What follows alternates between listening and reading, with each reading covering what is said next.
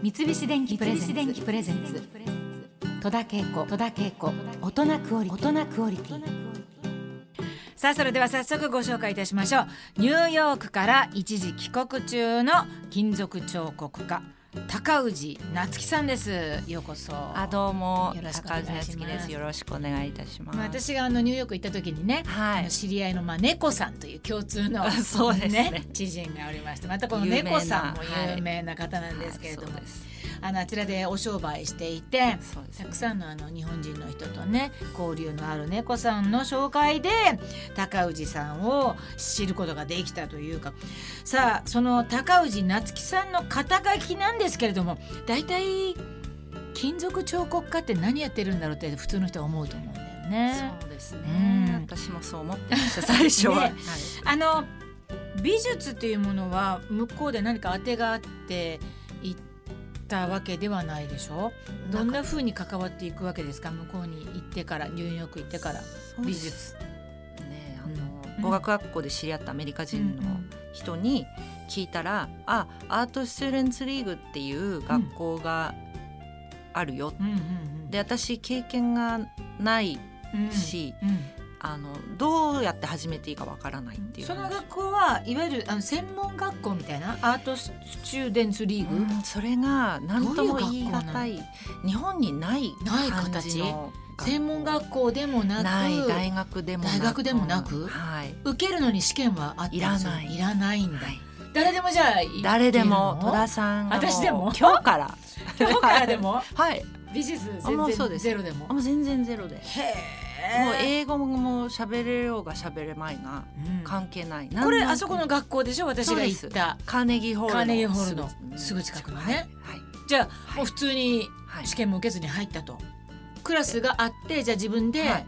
好きなの選んで。好きなの選んで受けるんだね、はい。いろんな先生がいて。は100人ぐらいいるんです先生が。でクラスもいっぱいあって彫刻版画その絵ドローイングミックストメディアっていう種類があって、で好きなの空いているクラスであれば好きなのをいつでもいつでももうその月の真ん中とかでも始められるんです。あへえあの変な話趣味でそこに行ってる人もいます？あいますいます。ほとんどの人が趣味みたいな感じなんですけれども、ね。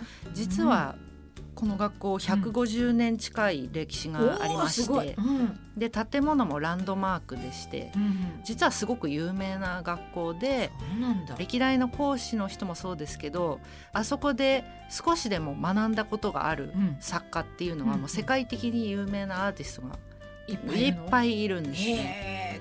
例えば、ジャクソン・ポロックとかあのあのライブペインティングではあ。こう有名な人あとは、ロックウェル日本で。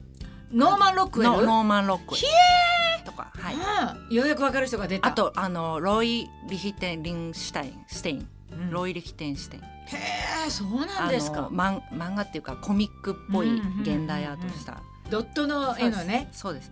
現代アートで今有名な人っていうと、アイ・ウェイウェイとか中国人の、もうでそこに行ってなんと気がついたらそこの今はだって非常勤講師も、非常勤講師を経て初めてうん、講師にな今なって自分のクラスを持ってます。すごいね現在は。講師として指導してる。でその金属彫刻っていうのも、まあ、そこの学校に行ってる間に、まあ、出会ったっていうことになるのかしら。はい。まあ絵をやっていく過程で、うだんだん絵が立体的になってきて、んでその学校で知り合った人とかに、あ金属のその溶接うん。とか習えば、うん。そういう立体にするのも簡単にできるようになるよって言われて、うん。あじゃあその絵のためにうん。あのやってみようと思って始めたんですね。で始めたらあのなんだか彫刻もうん。ちょっと作るようになっちゃったりして、うん。あれ金属って結構好きかも。うんって思い始めて、はい、どうしても男の子がやるイメージが強いから。溶接がほとんどでその火花と火がもうそこら中にあと爆音というか、うん。そう音がうるさいですし、うん。で怪我する可能性があるし、うん。でところが実はすごい女性が多いんですよ。この学校で金属彫刻やってる方って。でしかもうん。結構なお年をいってから始める人も多くて すごいんですよそのバイタリティというか皆さんの。で私もなんか火を見てて落ち着いたりとかして人によってはすごく怖くてダメっていう人もいるんですけど好きな人は大好きなんですよね。一回やってみると。その屋外に作ってるそのウィンドウ1作目はウィンドウで2作目がウィンドウ2ということなんですけれども、はい、大きなまあブランコではあるけれども野外彫刻の形としては今 Windows2 行ったらニューヨークに行ったら見られるという Windows2 は高さはどれぐらいですか？3メートルちょいですかね。で幅がどれぐらい？もう3メートル2メートルぐらい。いわゆるドーム型みたいな形なんだよね。そうですね。ね。でドーム型がこう半分になってこう合わさってる形になってるっていうか。はい、ですんごくカラフルででその合わさってる形の間のところに抜けるようにブランコがあるっていう。そうですね。こんな説明でいいですか？はい、あの、はい、ありがとうございます。はい、まあ、あの、私、この間ね、ニューヨーク行った時に、それも公園に見に行こうとしてたんだけどね、やっぱり野外に、屋外にあるって大変で。アクシデントもあるからね。そうなんです。で、ちょうど直してる時だったからね。そうなんです。あの、もう。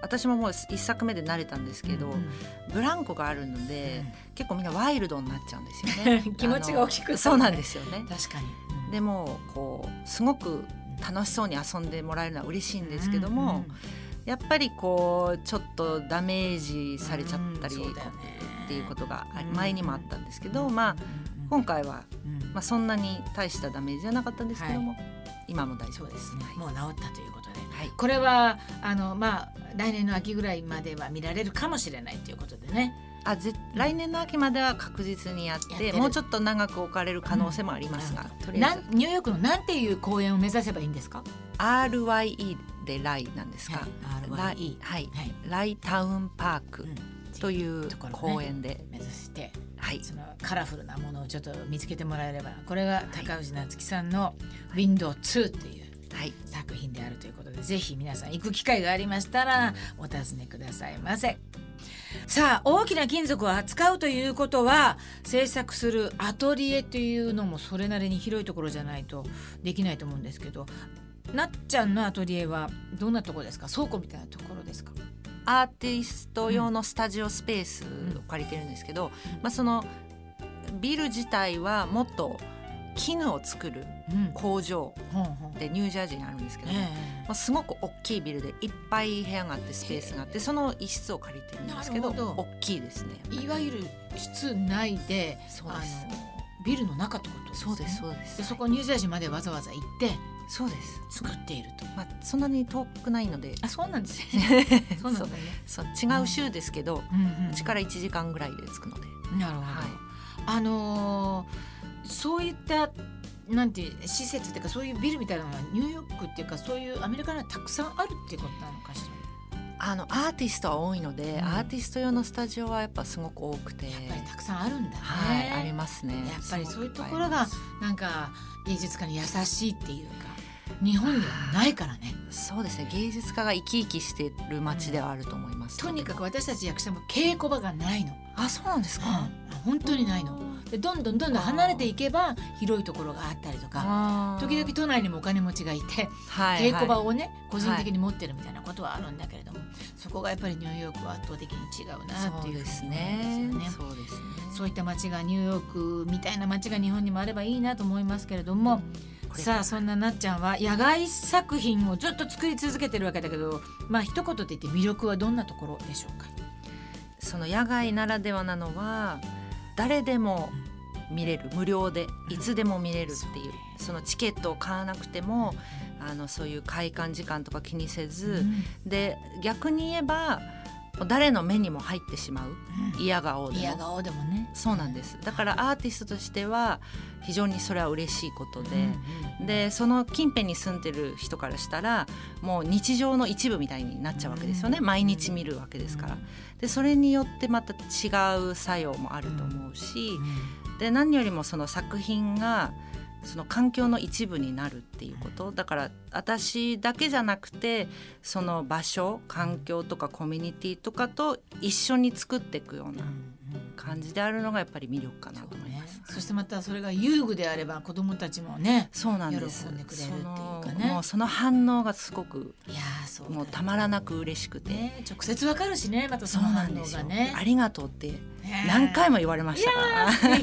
そう。それでちょっともう一回やろうかな、うん、すごい大変だったけどもう一回やろうかなと思いました、うん、はい。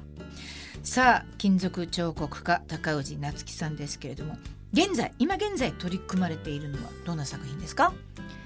えーとですね、うん、来年の1月から3月まで、うんはい、えー、ニューヨークのラガーディア空港のターミナル内でのスペースで空港を使用する人やそこで働いている方との交流を通して作る彫刻作品っていうものの、まあ、今準備もしているんですが、ね。うんうん、それもう一人のハクスリーっていうアーティストとコラボレーションで作るんですけども、でそれは世界中の人々が、集まる空港ですから、うん、その多様性と、あと普遍性を両方持ち合わせた、あ作品にする予定です。なるほど。楽しみ。これもぜひ見に行きたいなというふうに私も思いますけれども、はい、さあそれとは違うなんか今後の予定みたいな。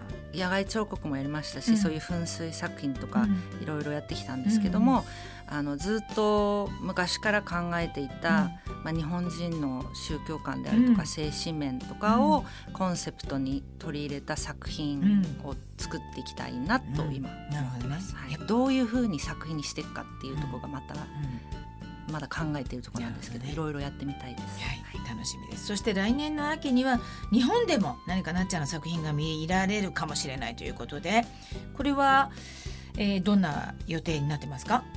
えっとですね、うん、来年の10月に三重県の亀山市であります、うん、亀山トリエンナーレっていう、うん、まあ、国際的な現代アートのフェスティバルがあるんですけども、はい、まあ、それに多分100人ぐらいアーティストが参加する中、はい、え私も参加することになってまして、ね、他にもアメリカ人のアーティストの方と一緒に参加します。はい、その際はぜひ皆さんもあのちょっとあの彫刻ってなかなかの海外に比べて触れる機会がちょっと少ないからこれを機にね、ね、皆さんにもねそうですね。ぜひとも足を運んでいただきたい、はい、その他詳しいことはですね高氏夏樹さんの SNS などをぜひチェックしていただきたいと思います。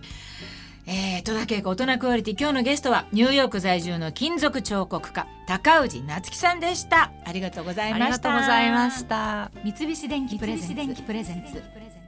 戸田恵子大人クオリティ